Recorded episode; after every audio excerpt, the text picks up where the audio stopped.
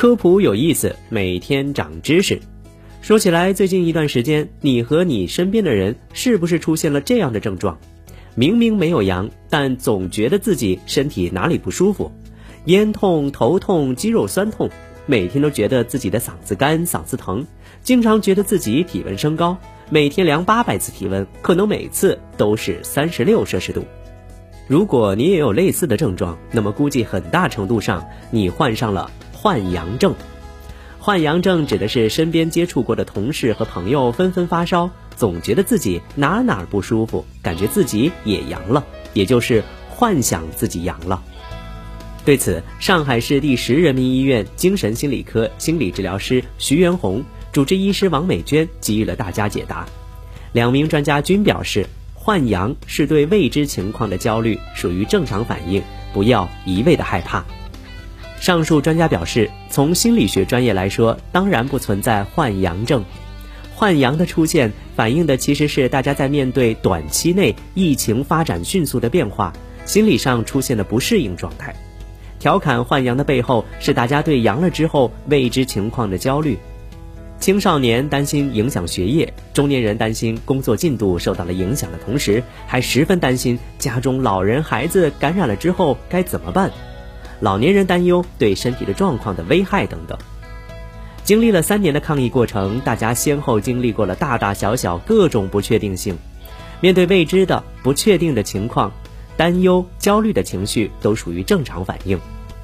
就算经历过再多，也仍然可能会出现。我们要做的不是一味的害怕、担忧不可控的事情，恐慌的、极力的去避免负面情绪的发生，而是尽量保持适度的情绪反应，并采用积极的、合理有效的方式去应对。那么，面对感染的可能性，一直感到焦虑，应该怎么办呢？未来总是充满未知，试图掌控不确定性，最终只是徒劳。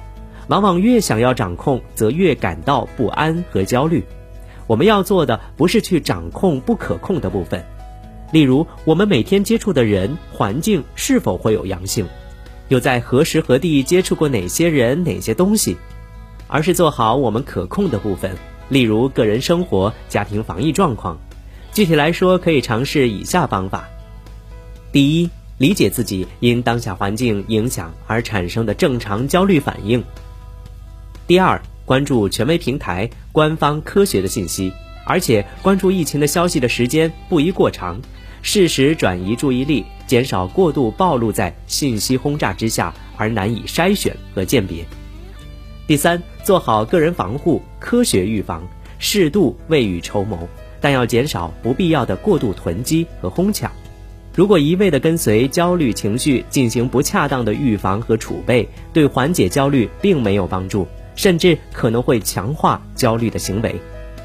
第四，尽量保持自己的正常学习、工作和生活节奏，吃好喝好，饮食健康，适度的补充营养，保证身心得到充足的休息。